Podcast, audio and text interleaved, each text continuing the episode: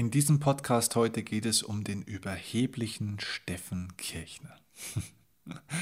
Ich habe vor kurzem einen Facebook-Post veröffentlicht, auf den es auch ein bisschen Kritik gab an der einen oder anderen Stelle. Und sowas ist immer großartig, denn sowas sind immer perfekte Vorlagen für coole Podcast-Folgen. Und das werden wir heute machen. Wir sprechen über das Thema Überheblichkeit und vor allem auch darüber, wie du mit Kritikern und Kritik richtig umgehst. Viel Spaß beim Reinhören.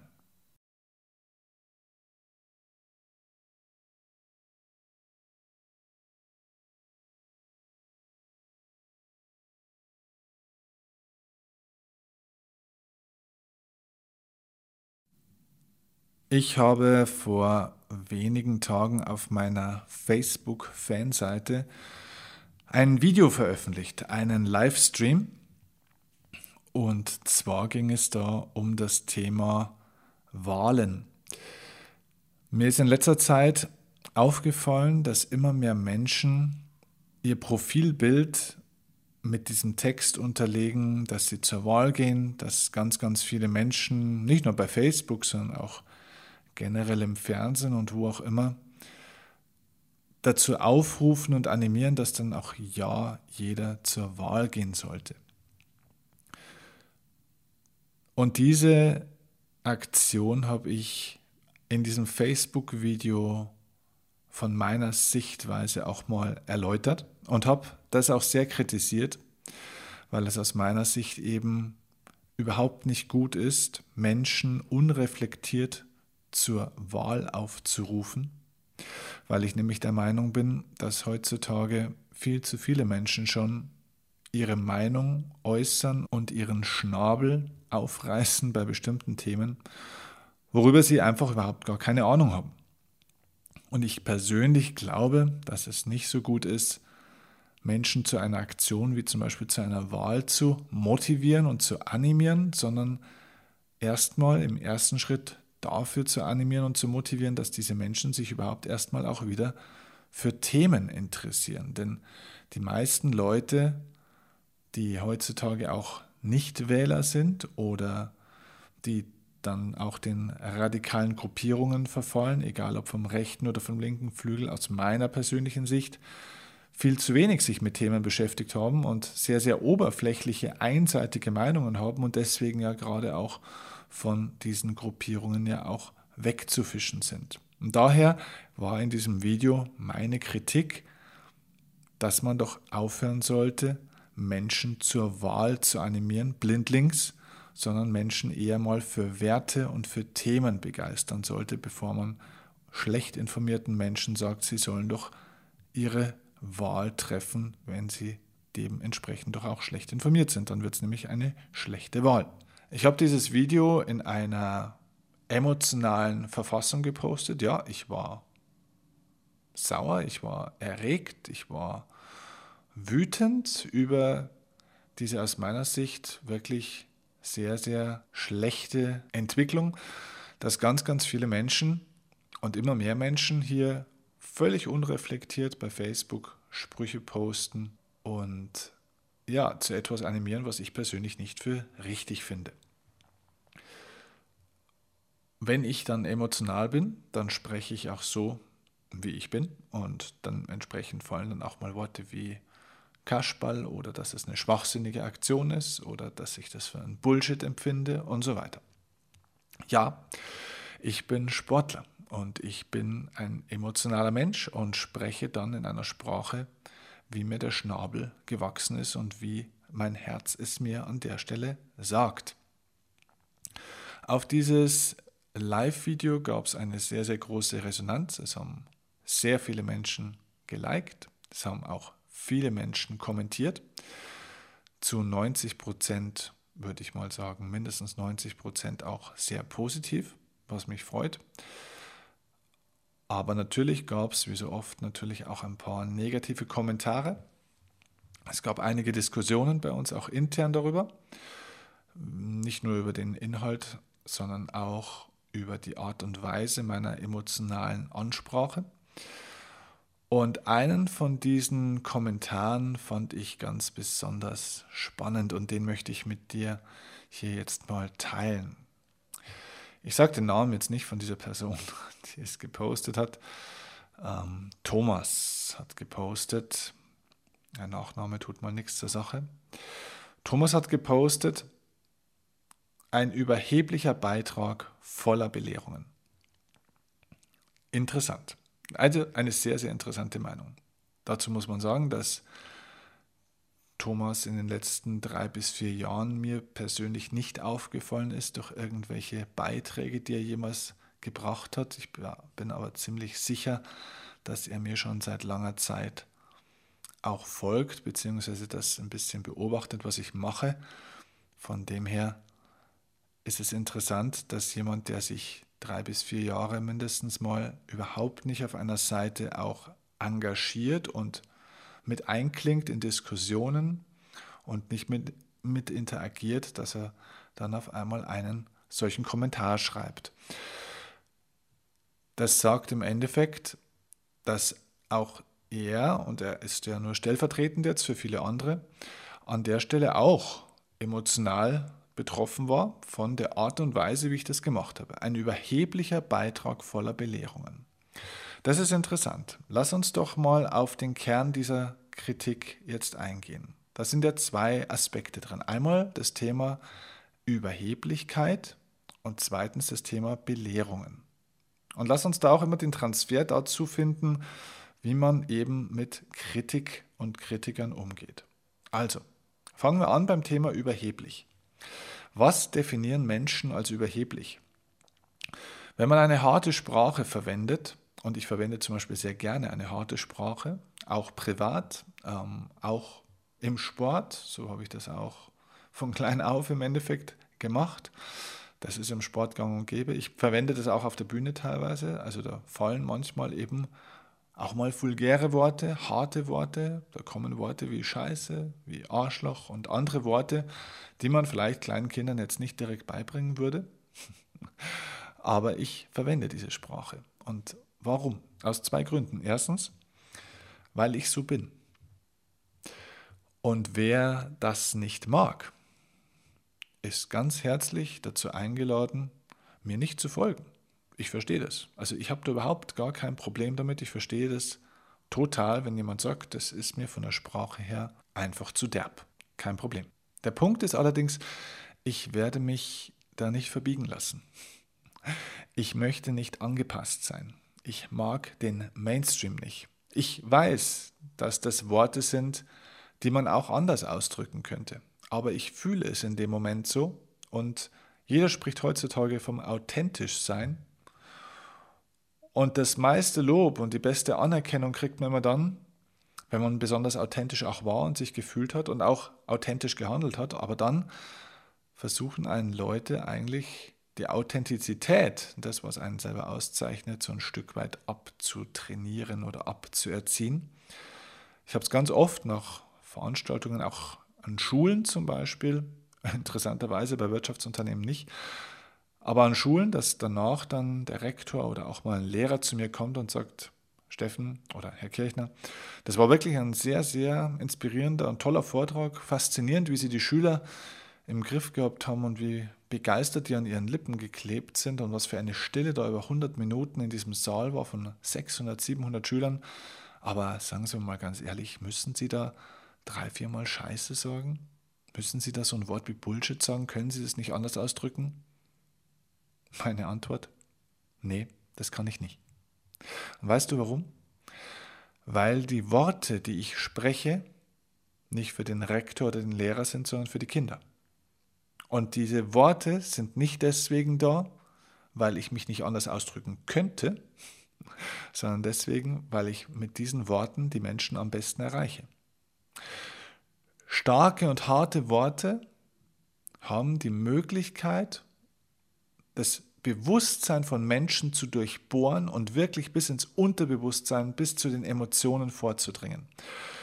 Was uns in unserer Gesellschaft aus meiner Sicht fehlt, ist die Fähigkeit, klar zu sprechen und auch manchmal knallhart klar zu sprechen, ohne politisch immer super korrekt zu sein und sich im Jargon des feinen Gesprächs zu bewegen, ohne der Etikette zu folgen. Menschen sind aus meiner Sicht alle zu gleichgespült. Das kann man durchaus unterschiedlich sehen.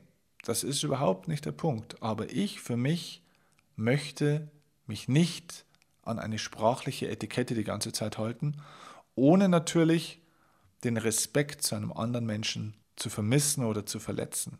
Also das heißt, wenn ich harte Worte, eine harte Sprache manchmal verwende, dann ist die nie persönlich gegen einen einzelnen Menschen natürlich gemeint.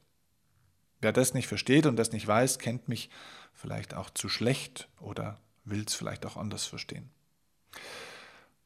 Also, das ist mal der erste Punkt. Ich glaube, wir müssten klar unterscheiden zwischen Überheblichkeit und Klarheit. Diese Sprache, die ich verwende, oder vielleicht auch eine Sprache, die du manchmal verwendest, die sehr, sehr deutlich ist, die die Dinge brutal auch auf den Punkt mal bringt, die ist einfach wahnsinnig klar. Wirkt aber vielleicht auf den einen oder anderen überheblich. Weil Menschen, die sehr, sehr selbstbewusst sind und eine klare Sprache führt dazu, dass man sehr, sehr klar, äh, dass man sehr, sehr selbstbewusst auch wirkt und er auch ist. Denn nur wenn man selbstbewusst ist, kann man ja auch klar sprechen. Diese Selbstbewusstheit und diese Klarheit, die man dann ausdrückt, wirkt auf viele andere Menschen überheblich, vor allem auf die Menschen, die selbst nicht diese Klarheit und nicht dieses Selbstvertrauen besitzen und denen selbst immer aufgrund ihres eigenen Anerkennungsstrebens sehr, sehr wichtig ist, wie sie sich äußern und dass sie auch Ja keinem wehtun und dass sie auch den Menschen gefallen mit dem, was sie sagen und wie sie sagen. Also dieses Anerkennungsstreben, das wir da teilweise haben, führt dazu, dass wir uns unklar, vorsichtig und möglichst diplomatisch ausdrücken und das führt dann oftmals eben dazu, dass die Dinge eben nicht knallhart auf den Punkt dann auch mal ausgesprochen werden.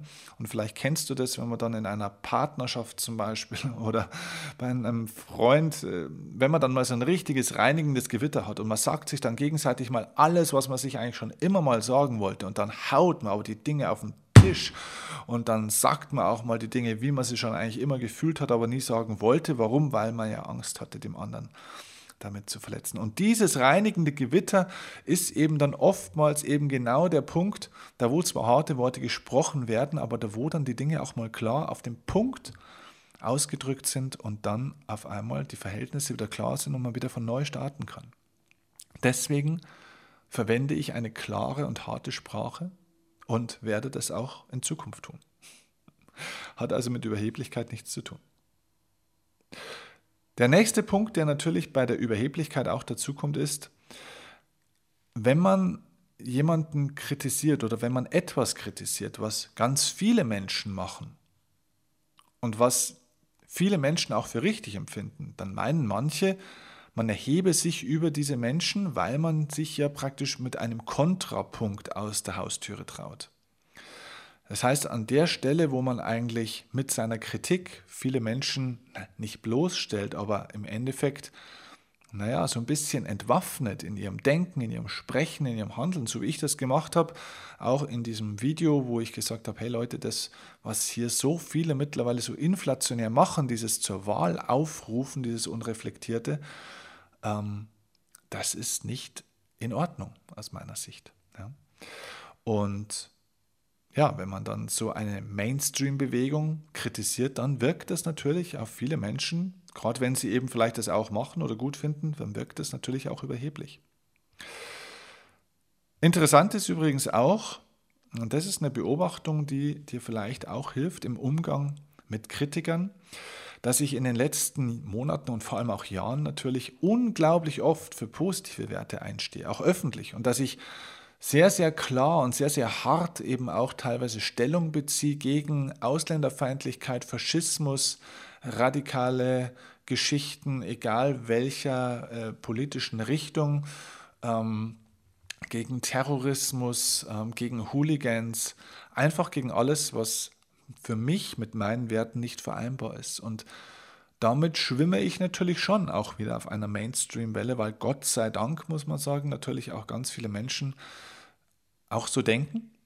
Und das Interessante ist, und deswegen erzähle ich dir die Geschichte, wenn ich hier so hart und klar gesprochen habe und solche auch bösartigen Worte benutzt habe, teilweise, teilweise noch viel härter gesprochen habe übrigens, da kommt niemals so eine Kritik. Da kommt niemals irgendwie die Anmerkung, hey, warum benutzt denn da solche Worte? Hey, halte dich mal ein bisschen an die Kette. Hey, pass mal ein bisschen auf, wie du wirkst. Da war es alles in Ordnung. Was sagt uns das? Dass die Menschen das, womit sie dich kritisieren, dass das nicht viel mit dem zu tun hat, was du tust, sondern ganz viel mit dem zu tun hat, was die Menschen selbst für eine Meinung dazu haben. Und wenn ein Mensch dir von deiner Meinung her nicht so folgt, ist die Wahrscheinlichkeit sehr, sehr hoch, dass er nicht nur das sagt, was du kritisierst, sondern eben dann auch ganz viele andere Punkte findet. Und wenn der Mensch dann aber inhaltlich bei dir ist, dann blickt er über die anderen Punkte vielleicht so ein bisschen hinweg. Das heißt, bei Kritikern achte immer darauf, was sie dir sachlich sagen und was sie dir auf einer emotionalen Ebene sagen. Der Kommentar von Thomas, dass es ein überheblicher Beitrag voller Belehrungen war, ist nicht auf der Sachebene, sondern es ist eine emotionale Empfindung von ihm, eine emotionale, persönliche, individuelle Bewertung, die er natürlich so haben kann, ist völlig in Ordnung die ich aber dann natürlich auch als der Kritisierte nicht ernst nehme und auch nicht ernst nehmen sollte, also nicht für wichtig nehmen sollte. Das heißt, wenn du kritisiert wirst und es geht einfach um eine emotionale Empfindung eines anderen Menschen, die diesen Menschen natürlich auch zusteht, aber wenn es eine emotionale Empfindung ist, mach dir immer bewusst, es ist seine Emotion und nicht deine. Von dem her, Nimm nicht so ernst und nimm nicht so wichtig, was andere Menschen empfinden.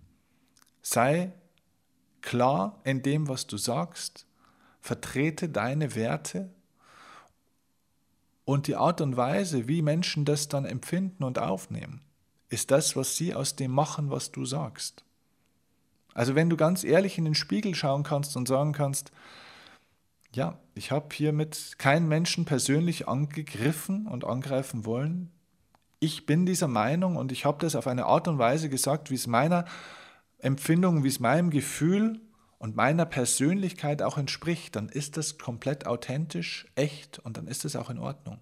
Und das können Menschen gut finden, das können Menschen aber auch schlecht finden. Das, darum solltest du dich nicht kümmern. Versuch nicht, deine Kritiker zu überzeugen.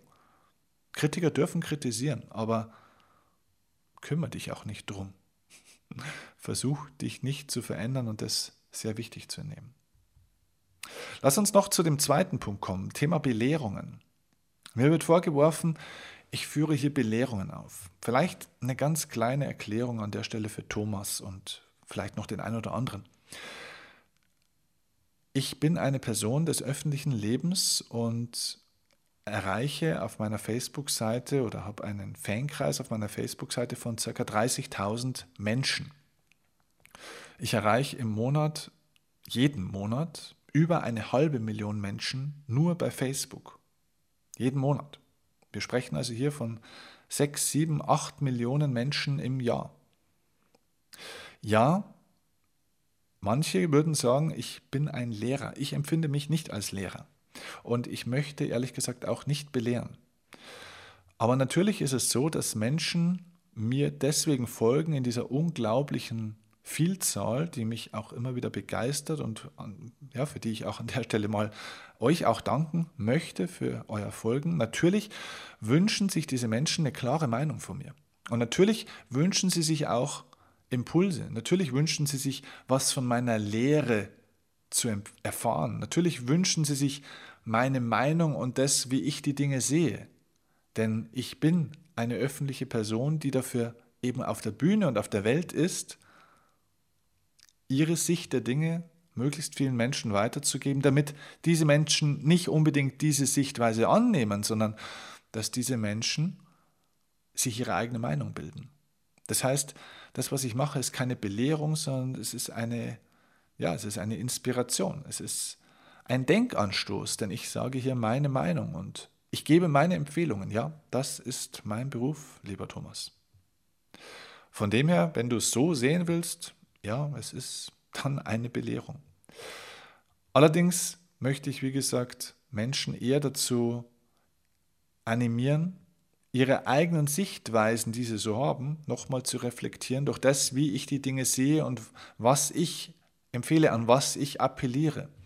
In meinem Buch Tod motiviert, wer das geschrieben hat, war, der weiß ja, äh, wer das geschrieben hat, ja, das weiß ich selber, wer es geschrieben hat, das war ich, wer das gelesen hat, dieses Buch Tod motiviert, der hat auch mitbekommen, dass ich dort sehr, sehr viele Motivationsphilosophien, Denkweisen, die die Menschen haben, sehr hart kritisiere. Und natürlich auch meine Sicht der Dinge vermittle, wie ich glaube, dass Motivation auch wirklich funktioniert. Nicht nur wie ich es glaube, sondern wie ich es aus meiner Erfahrung heraus auch weiß. Aber auch das ist keine Belehrung, sondern es ist ein Erfahrungsbericht und ein Appell, die Dinge nochmal anders anzuschauen und vielleicht kommen die Leute ja auch auf die gleichen Ergebnisse wie ich. Das heißt, probiere das mal aus, überdenke das mal, wie ich es sage und mache und find aber deinen eigenen Weg. Und es gibt bestimmt noch zwischen dem, was ich kritisiere und dem, was ich erzähle, auch noch eine dritte, vierte, fünfte oder zehnte Meinung und Möglichkeit, ganz klar. Also, ja, ich belehre und unterrichte und helfe Menschen, dafür bin ich da.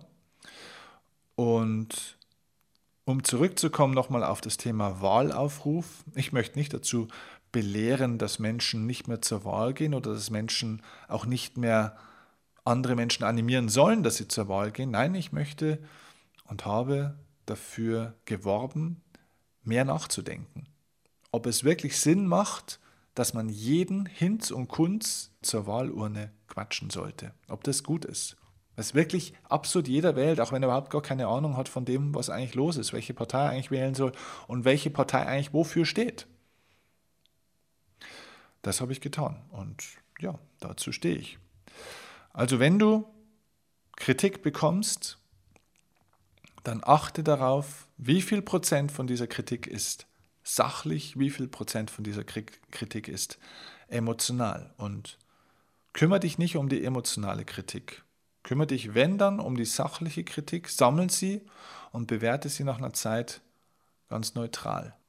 Und ansonsten mach dir immer bewusst, dass Kritiker mit ihrer Kritik und der Art und Weise, woran sie Kritik üben und wie sie Kritik üben, ja, sehr viel mehr über sich selbst aussagen als über dich.